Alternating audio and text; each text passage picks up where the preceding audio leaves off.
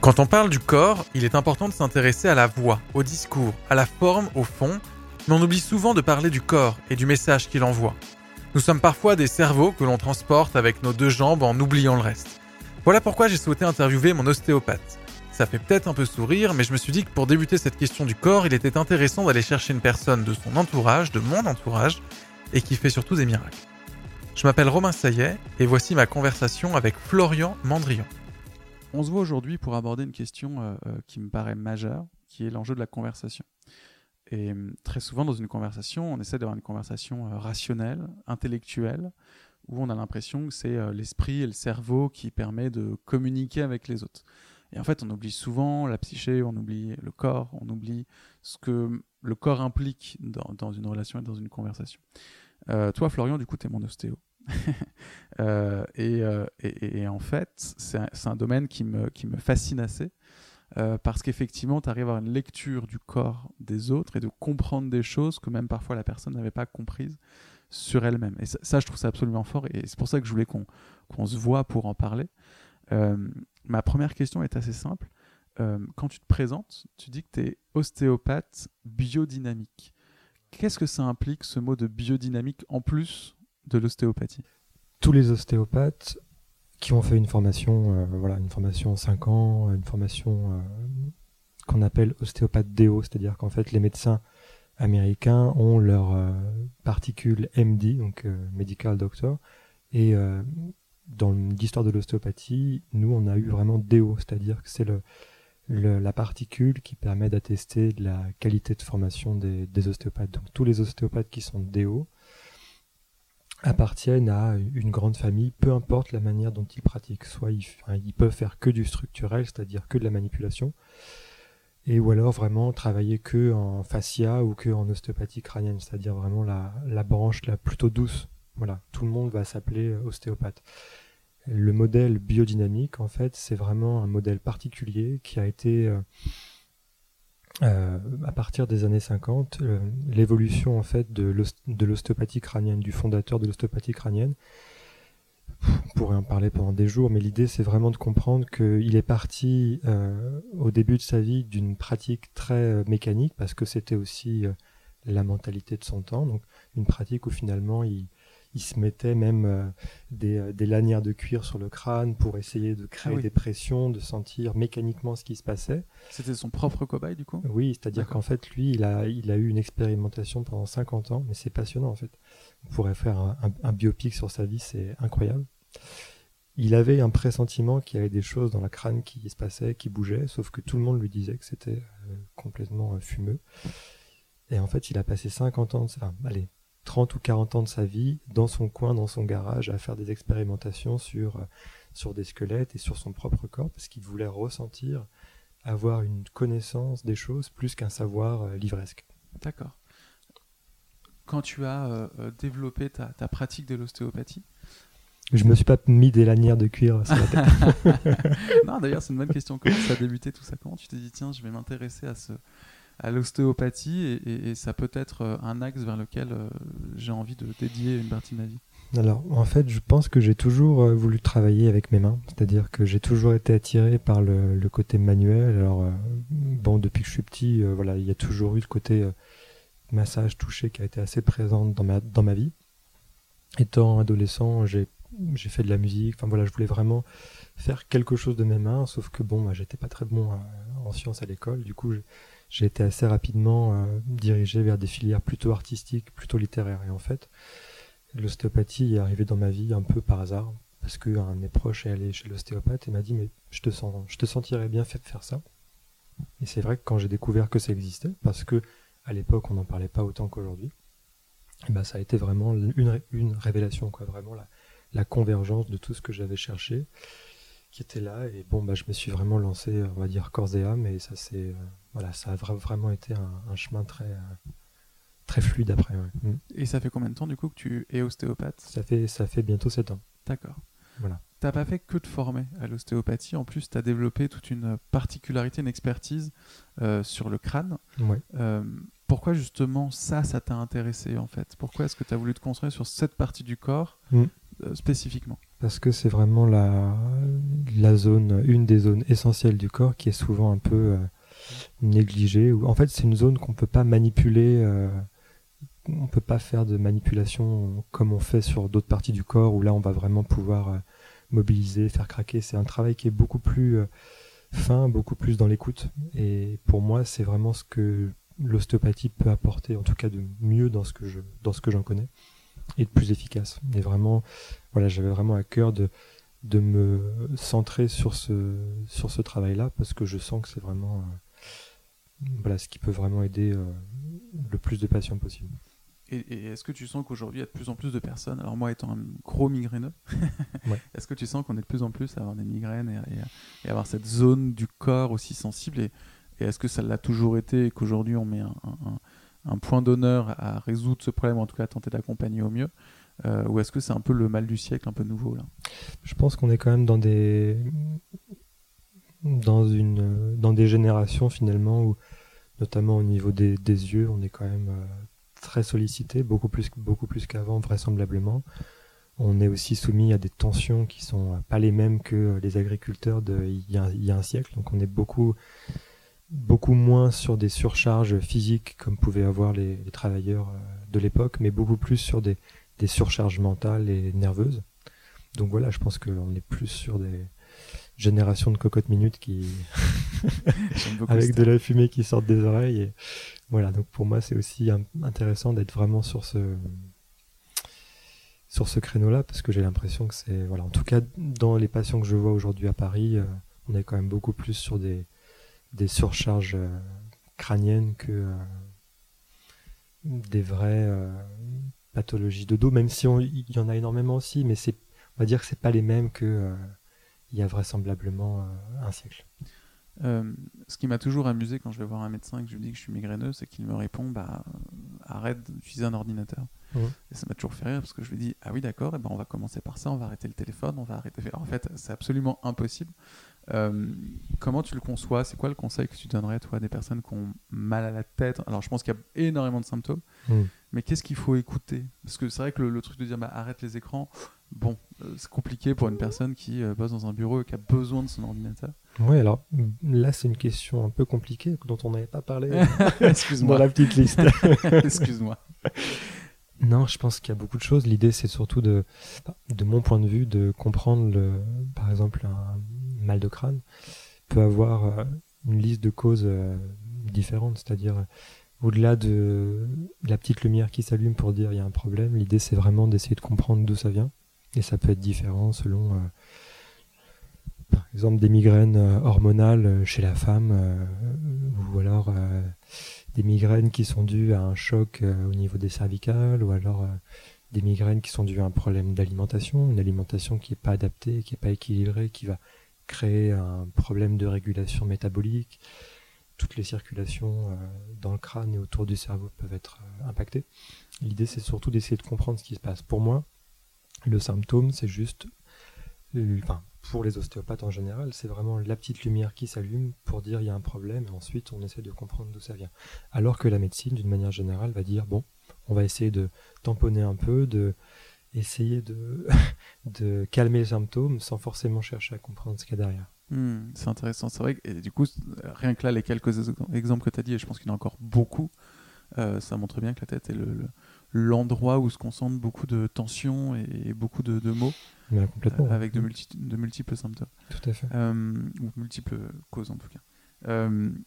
dans ce cadre et dans ce travail, tu as échangé avec des Américains. Mhm. je crois peut-être que tu as pu échanger ou lire beaucoup de choses sur les médecines asiatiques. Enfin, y a, c'est intéressant le partage des cultures.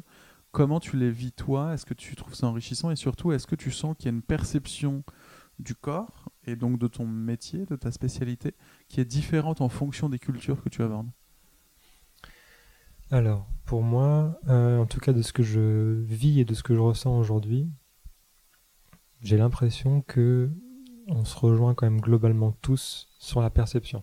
C'est-à-dire que les mots peuvent être différents, les modèles, les grilles de lecture peuvent être différents, mais globalement, je pense que la, perception est quelque chose d'universel. C'est-à-dire qu'en fait, que ce soit des. Alors, on peut rester dans l'ostéopathie, hein, des ostéopathes qui vont euh, travailler aux États-Unis, en Australie, en Europe. Quand on se rend compte, finalement, on se rend compte que les points de convergence sont vraiment les, mêmes. Il y a vraiment une perception sur laquelle on se retrouve. Après, les mots peuvent être différents. C'est très difficile, en fait, d'exprimer ce qu'on perçoit. Et ça, fait partie des grands problèmes qu'on a. C'est-à-dire, souvent, même au sein de la profession des ostéopathes, ce qui est compliqué, c'est de de ne pas s'arrêter aux mots et d'essayer de comprendre euh, ce qu'on essaye d'exprimer. Euh...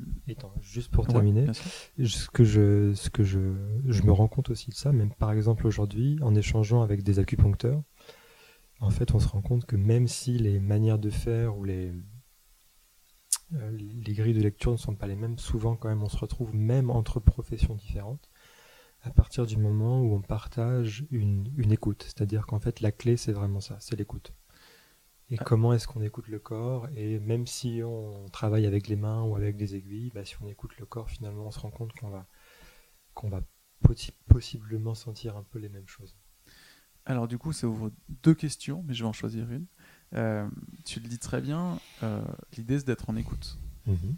Mais ça veut dire quoi en fait, être en écoute? Comment, comment est-ce que soi-même déjà on arrive à être en écoute de son, de son propre corps? Alors,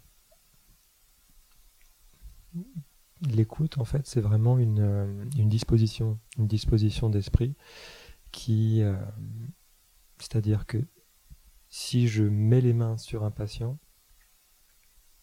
en essayant de faire taire un peu toutes ces pensées et d'essayer vraiment d'être euh, réceptif à ce que le corps va montrer, va émaner. En fait, je vais avoir une, capacité à, le sentir et à ressentir ce qui se passe à l'intérieur. Euh, alors que si je suis finalement dans, dans une routine où euh, je vais être dans du faire, finalement, je vais avoir un échange avec le corps, mais qui va rester à un niveau assez superficiel si je prends le temps de déjà de me poser, d'essayer de d'être dans une forme de disposition à recevoir quelque chose, là je vais pouvoir. Pour moi, l'écoute, c'est ça. C'est vraiment cette disposition à, recevoir de l'information.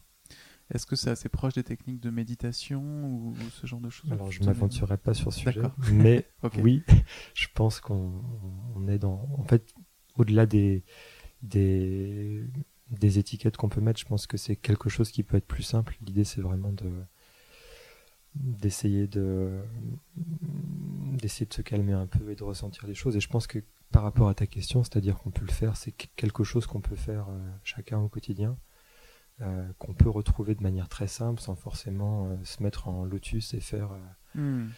des pratiques de respiration, etc. Je pense que c'est vraiment quelque chose qui est de manière très naturelle, accessible à tous et un peu un peu partout, mais qui, dans le monde dans lequel on est, n'est pas forcément évident.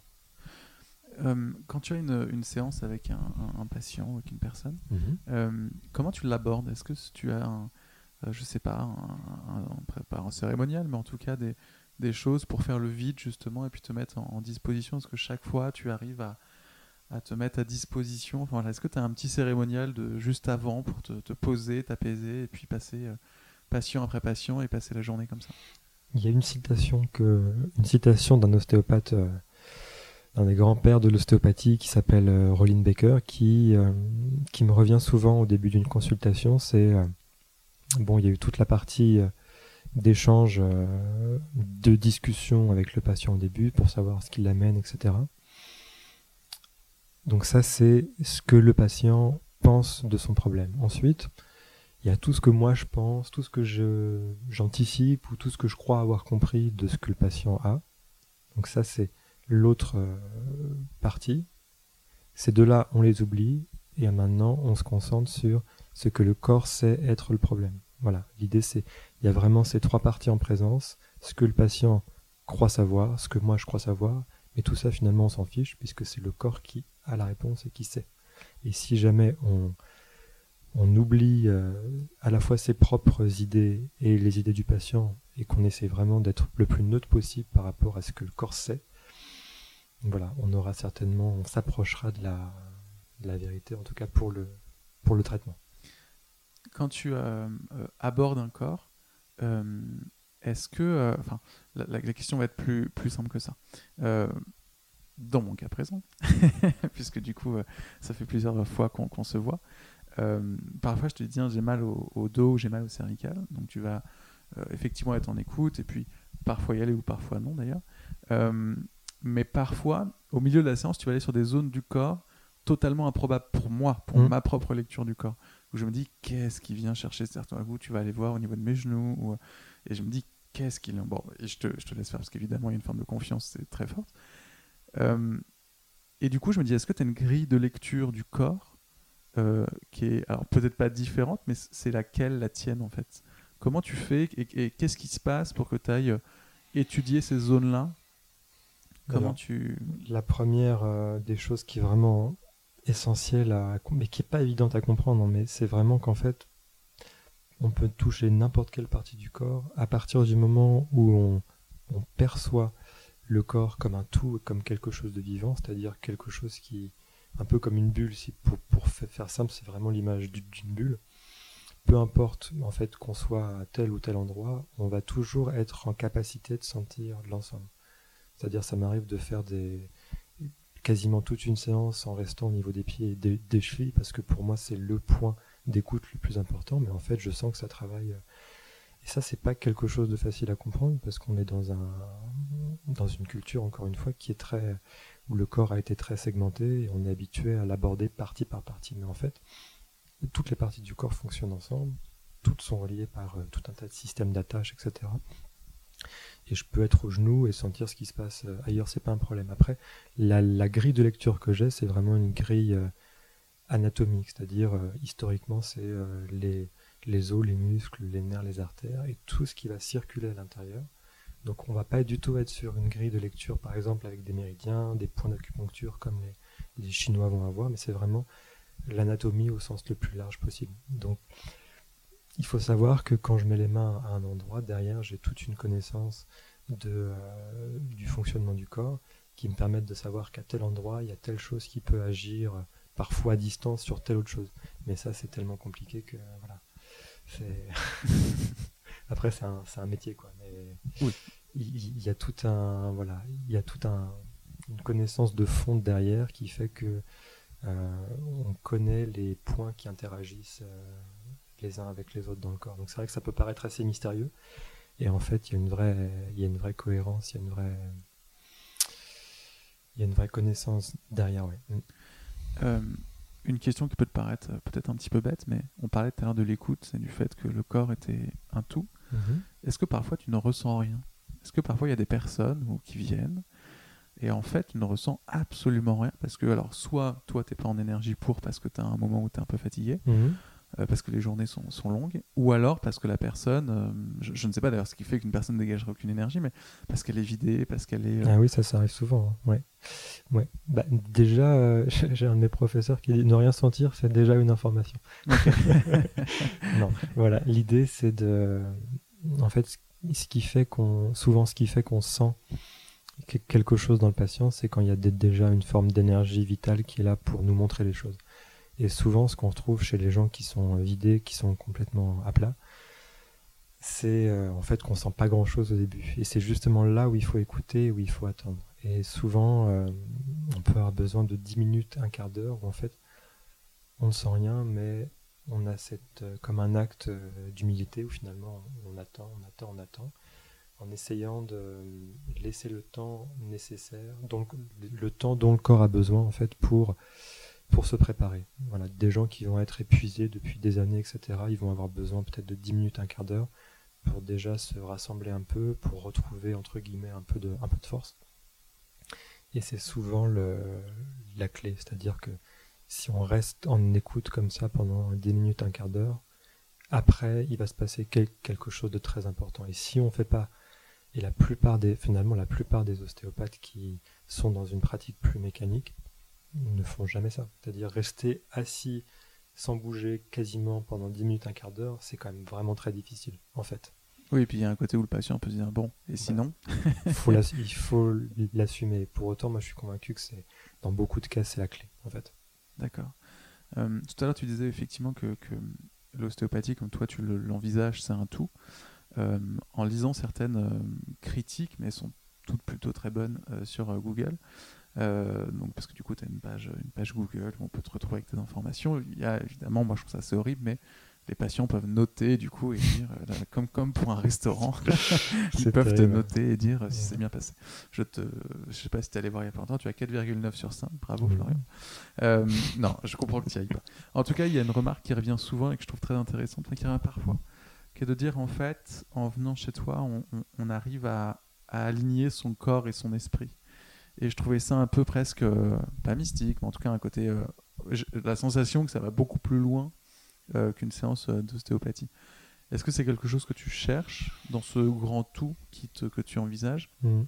Ou est-ce que tu te dis, bon, si ça a marché, ou en tout cas s'ils sont plus alignés, très bien, mais ça ne, ça ne, enfin, ça ne me concerne pas, entre guillemets ou voilà. Est-ce que c'est -ce c'est quelque chose que tu engages, toi, dans, dans, dans, ta pratique? Ah, Justement, en fait, l'idée, c'est vraiment de, dans cette recherche de, globalité, ou en tout cas d'être en lien avec ce qui se fait euh, dans le tout du patient, c'est qu'on n'est pas du tout que sur un, tout qui serait euh, du sommet du crâne euh, à la plante du pied, mais on est beaucoup plus sur quelque chose qui va... Comment est-ce que vit le patient à l'intérieur de, son corps Et en fait, c'est vraiment pour moi l'intention et la, capacité à, être avec le patient. Et pour moi, c'est vraiment aussi ça qui fait la, différence. C'est-à-dire qu'un patient sent quand il est vraiment écouté dans ce qu'il est euh, à tous les niveaux. Et en fait, on se rend compte aujourd'hui que le corps et l'esprit sont pas euh, séparés, que tout ce qu'on vit euh, psychiquement, émotionnellement a un effet sur le corps quasi immédiat. après, je sais pas, la boule au ventre avant un entretien d'embauche, ou ça a une vraie répercussion physique. Vous avez euh, l'annonce d'un deuil, ce que, ce, ce que tu veux, on peut sentir, ça, chacun peut le sentir, que le corps réagit à tout ce qu'on vit. Voilà. Et euh, inversement, si tu as par exemple un traumatisme physique, quelque chose de physique qui arrive, ça va aussi avoir une implication sur euh, le psychisme, la vie émotionnelle, etc. Donc on ne peut pas vraiment séparer les choses. Et je pense que le plus dur, c'est d'arriver à avoir cette perception du tout, de, vraiment être avec le patient comme un tout. Et je pense que les gens sont sensibles à ça, en fait, tout, simplement. Donc c'est peut-être ce qu'ils expriment. Après, j'essaye de pas, voilà, forcément euh, avoir d'intention particulière sur euh, telle et telle chose, parce que je pense que c'est aussi, il y a quelque chose d'une forme d'intimité qui appartient aux gens. Euh, on n'est pas des psys non plus, et pour moi, il faut rester dans quelque chose d'assez neutre, mais en même temps, voilà, il y a vraiment un le tout, c'est pas que euh, le corps physique. On a vraiment quelque chose qui se passe aussi à d'autres niveaux. Tu disais tout à l'heure que euh, tu échangeais parfois avec d'autres praticiens. Mhm. Alors, je sais pas si, tu apprécies ce terme de médecine alternative ou en tout cas de, voilà, je ne sais pas comment d'ailleurs tu définirais. Bah, c'est un des termes qui est employé. Je pense qu'on peut le. Je pense qu'on peut l'employer. Je préfère ce terme-là à celui de médecine douce parce que médecine ah douce, il peut y avoir un côté un peu euh, c'est doux alors ça fait pas grand chose. Hmm, alors c'est doux, c'est un peu gentil quoi. Alors qu'en fait, euh, non, je pense que c'est une alternative à euh, la médecine euh, occidentale. Et dans cette médecine alternative, il y a finalement beaucoup de praticiens, beaucoup de formes de, médecine alternative. Est-ce que tu échanges, alors tu parlais tout à l'heure des, acupuncteurs, mhm. est-ce qu'il y a d'autres formes de, de, médecine alternative avec qui tu travailles justement pour avoir euh, je dirais, une, vision plus globale, en tout cas des compléments que tu ressens, euh, et, comment ça se passe en fait dans les discussions que tu as avec ces personnes-là? Euh, parce que je pense qu'effectivement, vous, rien que dans le terme de médecine alternative, le mot alternative, c'est pour ça que je ne savais pas si tu l'appréciais, parce qu'il y a un côté un peu mis de côté. Comment vous... On peut dire complémentaire. Médecine complémentaire. Les mots sont, sont pas faciles à, à trouver, c'est vrai que c'est vraiment la, la problématique, je pense. Et est-ce que tu échanges du coup avec, d'autres Oui, bien sûr, bien sûr. Alors pour moi, ce qui, j'essaie d'avoir quand même des, des correspondants pour envoyer mes patients vers des gens qui ont cette même euh, capacité à écouter. Alors c'est pas forcément en posant les mains sur les patients, mais à écouter les gens dans leur euh, globalité, c'est-à-dire de pas être juste sur une lecture des symptômes, mais d'être vraiment dans une recherche de comprendre ce qui se passe, d'être vraiment sur euh, recherche de liens, de, vraiment de, compréhension et en même temps de pouvoir avoir un traitement qui soit systémique, c'est-à-dire de traiter le, plutôt le, terrain, le fond de la personne, comme par exemple le fond des, homéopathes ou alors des, des médecins, euh, médecins qui ont une approche globale, c'est-à-dire qu'on peut vraiment pratiquer la médecine de manière très symptomatique, donner des antidouleurs, des anti-inflammatoires, des, choses comme ça, très conventionnelles, ou alors essayer de, comprendre un peu plus, d'élargir un peu plus. C'est souvent quand même des médecins qui, qui prennent plus de temps. Et encore une fois, euh, voilà, moi je pense qu'il faut aussi avoir euh, euh, des bonnes adresses chez des médecins, chez des, spécialistes, des orthopédistes, des gens qui font des trucs très pointus, parce qu'aujourd'hui on a aussi une médecine qui, est très performante du point de vue technologique, et il faut aussi savoir se servir de ces outils-là. Enfin, je pense que le côté complémentaire est, important. On ne peut pas être que sur une approche euh, alternative, douce, et que sur une approche allopathique. Je pense que les, deux se complètent très bien et on peut en bénéficier à des moments différents. par exemple, je sais pas moi, on peut avoir un traitement de fond pour essayer d'avoir le moins de migraines possible, qu'elle soit le moins forte possible, en essayant de comprendre d'où ça vient, ce qui se passe. Par contre, le jour où tu as vraiment une migraine, bah, tu es content de prendre un anti-inflammatoire ou des triptans pour que ça s'arrête. Et ça, je pense que c'est aussi euh, efficace. J'ai pris un Nurofen ce matin. voilà, je dois te l'avouer. C'est du vécu, voilà. à l'instant, vraiment. Euh, non, mais c'est intéressant. Mais est-ce que tu sens que dans les médecines généralistes, les médecins généralistes, où, justement, c'est. Euh, tu parlais des podologues, ou, effectivement, est-ce que tu sens qu'il y a une, une compréhension de plus en plus forte euh, des médecines complémentaires aujourd'hui et que tu sentais qu'il y a une forme de porosité de plus en plus forte? C'est sûr. Oui, je pense que c'est. Alors, oui, c'est sûr. Déjà, le fait que ça se soit démocratisé, globalement, ça rentre dans les mœurs, et chez les patients, et chez les médecins, parce qu'il faut pas croire, les médecins aussi ont mal au dos. Hein.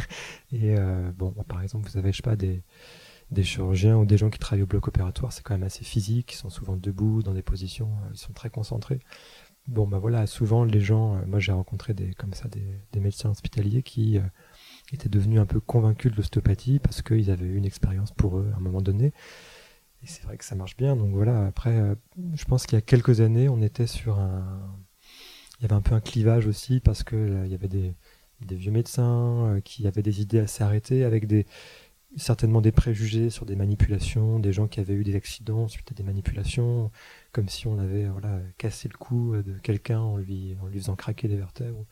il y avait un peu comme ça des idées qui, qui, faisaient peur aux gens, qui sont quand même beaucoup moins, beaucoup moins fréquentes aujourd'hui. Et puis je pense que la formation des ostéopathes avant était vraisemblablement un peu moins cadrée aussi qu'aujourd'hui, donc il y avait aussi des charlatans et qu'on a malgré tout moins aujourd'hui, même s'il faut quand même faut quand même encore faire attention. Alors c'est bien parce que du coup tu abordes le sujet de la formation et ça ça me mhm. plaît. Euh, quand on rentre dans ton, dans ton cabinet, il y a un grand tableau blanc sur lequel il y a des petites indications, des petites notes. Euh, et tu me disais l'autre jour qu'effectivement vous aviez tout un groupe euh, d'ostéopathes. D'ailleurs, y a-t-il que des ostéopathes, en tout cas de praticiens, mhm. et vous vous réunissiez pour justement vous rassembler, discuter de sujets, vous former. Est-ce que quand on se destine à ce métier-là, ça veut dire que la formation, c'est absolument toute sa vie, encore plus que n'importe quel métier? Ah, C'est vraiment sans fin. Déjà, ne serait-ce que parce qu'on on travaille sur le corps entier, on est vraiment dans une recherche la plus exhaustive possible sur toutes les parties du corps, tous les systèmes. Et donc, c'est bah, déjà de base, l'étude du corps humain, c'est sans fin, parce qu'on n'en connaît que finalement euh, quelques aspects. Il y a encore plein de choses à découvrir. Euh, et, finalement, comme on a cette, euh, cette volonté, de, cet intérêt à connaître tout le corps, finalement, c'est vraiment un travail très, très long. Euh, et que finalement, c'est quelque chose qui se vit et qui s'expérimente voilà, tout, au long de la, tout au long de la carrière. Est-ce qu'il y a des. des... C'était quand ton dernier moment Eureka? Ce moment où tout d'un coup. La semaine dernière. Ah ouais? Ok. j'ai, ben là, j'ai un livre vraiment de je suis retombé sur un livre des années 90 d'un homme qui s'appelle Barral qui a fait beaucoup sur l'ostéopathie euh, des viscères, des organes et euh, bon sur d'autres choses, mais qui est vraiment quelqu'un qui a, qui a aidé le développement de l'ostéopathie en France. Et là, je suis en train de relire un de ses livres sur euh, l'approche du, traumatisme, en fait, comment le corps intègre un choc, un traumatisme, et il étudie de manière très précise comment chaque structure va réagir à tel mouvement, telle déformation, telle contrainte. Et c'est vraiment, il met les mots comme ça sur plein de détails, plein de choses, des choses que j'ai déjà senties en travaillant, mais là vraiment le fait de les avoir nommés et exposés avec des dessins, des... finalement ça, donne un, éclairage vraiment extraordinaire. Enfin, c'est vraiment voilà, selon par exemple un accident de voiture, est-ce que ça a tapé plutôt devant, sur le côté, derrière, le corps va se déformer et va absorber l'énergie du choc complètement différemment. Et souvent on retombe 10, 15, 20 ans après euh, chez des patients sur euh, des blocages qui sont dus à un accident d'il y a des années en fait. Et c'est intéressant d'avoir cette vision-là parce qu'on peut vraiment traiter des, choses qui sont des fois là depuis euh, plusieurs dizaines d'années. quoi. Ah, c'est intéressant. Mm. Et alors, quand tu te retrouves avec euh, les autres ostéopathes, est-ce que ce sont tous des ostéopathes, les personnes avec on va dire, Globalement, on va dire que oui. oui et d'ailleurs, plutôt des ostéopathes dans la, dans la mouvance biodynamique, c'est-à-dire on partage quand même tous le même, euh, le même modèle. D'ailleurs, c'est ce qui fait qu'on arrive à échanger, sinon c'est plus, c'est plus difficile. Hmm, d'accord. Oui, d'ailleurs, une forme d'éducation du coup à faire, sinon et on rentre assez moins dans le fond du sujet. Quoi. Tout à fait. Euh, j'ai envie d'être une petite souris. Comment ça se passe Comment vous vous réunissez euh, quels sont les. Alors, sans, dévoiler tout, est-ce qu'il y a des sujets récurrents? Est-ce qu'il y a des choses qui viennent? Est-ce qu'il y a des, des, questions récurrentes que vous vous posez régulièrement? Et euh, voilà, des choses sur lesquelles vous. Non pas vous bloquez, mais en tout cas vous vous interrogez ou...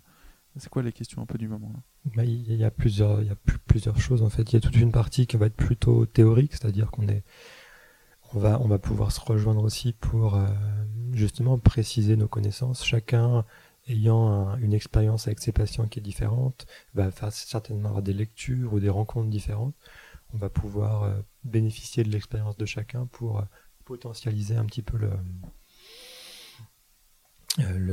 l'apprentissage et l'autre partie essentielle en fait c'est la pratique. C'est à dire qu'en fait le, vrai l'approfondissement des connaissances se fait sur on se réunit en petits groupes, euh, par groupe de deux, de trois, et on pratique ensemble, on partage en fait euh, une expérience. Ce qui est très particulier, c'est qu'on peut se rejoindre, par exemple, euh, vous avez, on a un patient sur la table, on est deux ou trois ou quatre autour, on va être dans cette, dans ce moment d'écoute ensemble, et on va tous ressentir les choses, et après on va échanger sur ce que chacun a ressenti, et c'est vraiment intéressant. C'est-à-dire qu'en fait, c'est vraiment un moment vécu, partagé.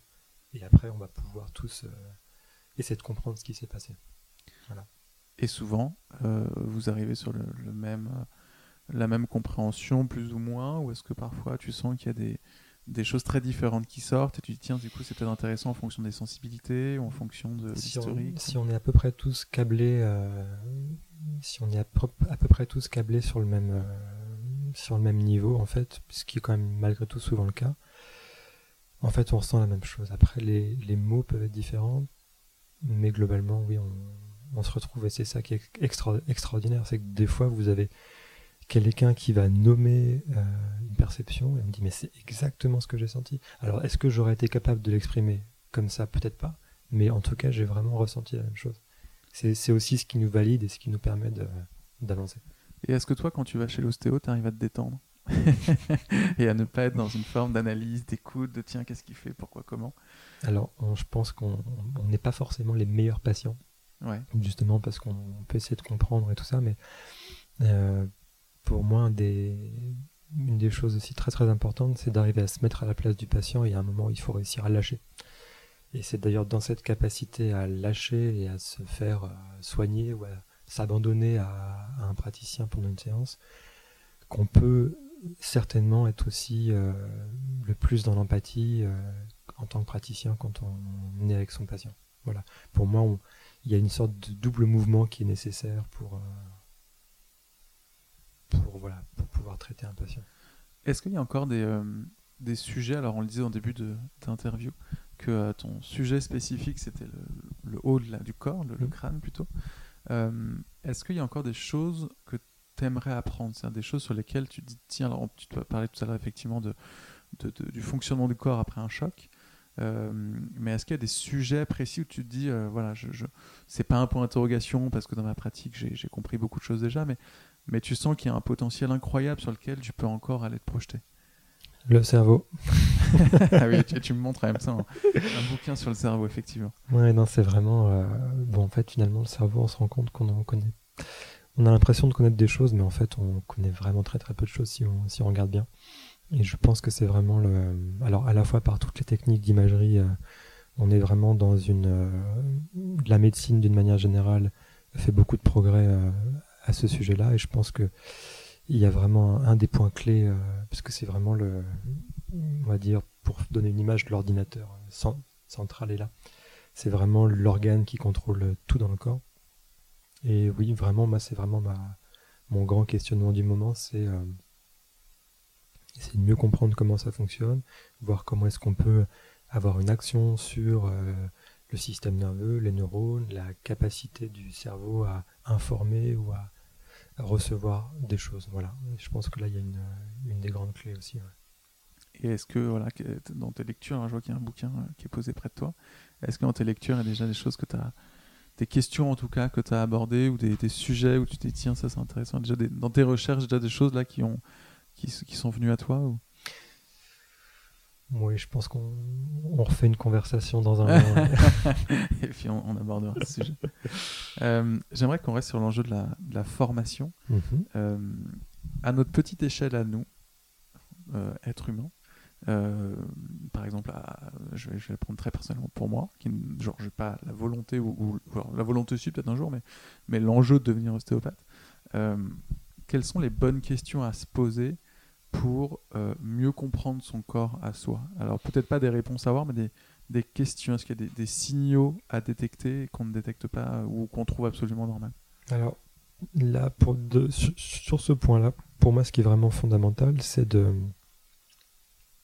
Et ça, je pense qu'on peut tous le faire assez simplement, c'est de penser que quand on a une douleur ou quelque chose de, une sensation physique particulière, euh, c'est que le corps essaye de nous dire quelque chose et c'est pas forcément une fatalité qui nous tombe dessus à un moment donné. Euh, je pense qu'il y a une forme d'intelligence, on va dire, euh, du corps à un certain niveau qui fait que, pour reprendre aussi cette image, quand une petite lumière s'allume à un endroit, quand on a une douleur ou un signal, quelque chose, c'est qu'il y a une raison. Donc, c'est d'essayer d'être en disposition de comprendre, ou en tout cas d'essayer d'être ouvert au fait que ça peut vouloir signifier quelque chose, et pas mmh. forcément euh, euh, à tout prix quelque chose qu'on doit chercher à, éradiquer ou à, éteindre en prenant par exemple un médicament.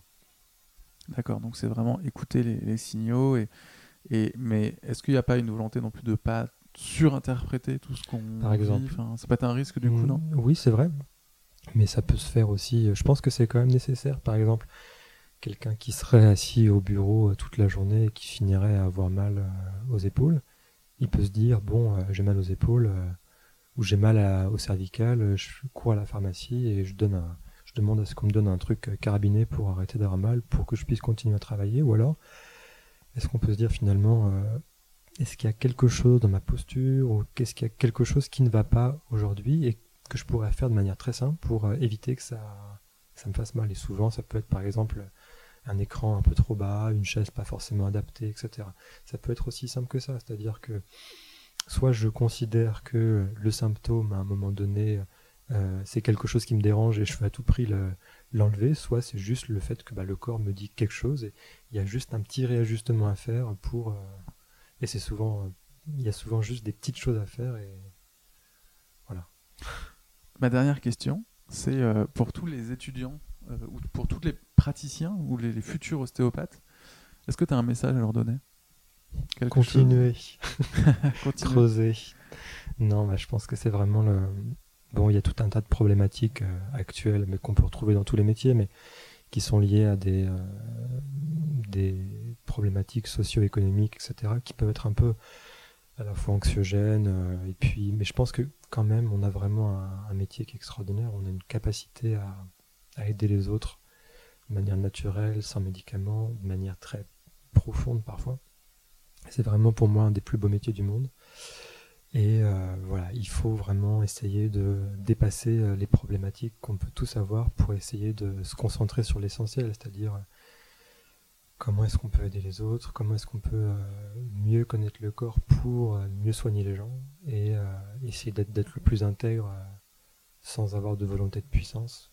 Voilà, pour moi il y a vraiment ce, cet aspect-là, c'est-à-dire ce qu'ont fait finalement nos, prédécesseurs et comment est-ce qu'aujourd'hui on peut vraiment profiter de toute l'expérience qu'il y a eu avant, la recevoir et essayer d'aller plus loin pour bah, finalement que pour euh, toute la profession avance et que peut-être dans une ou deux générations on puisse être encore plus, plus efficace, plus performant et plus, plus, juste. Merci Florian. Oui, avec plaisir.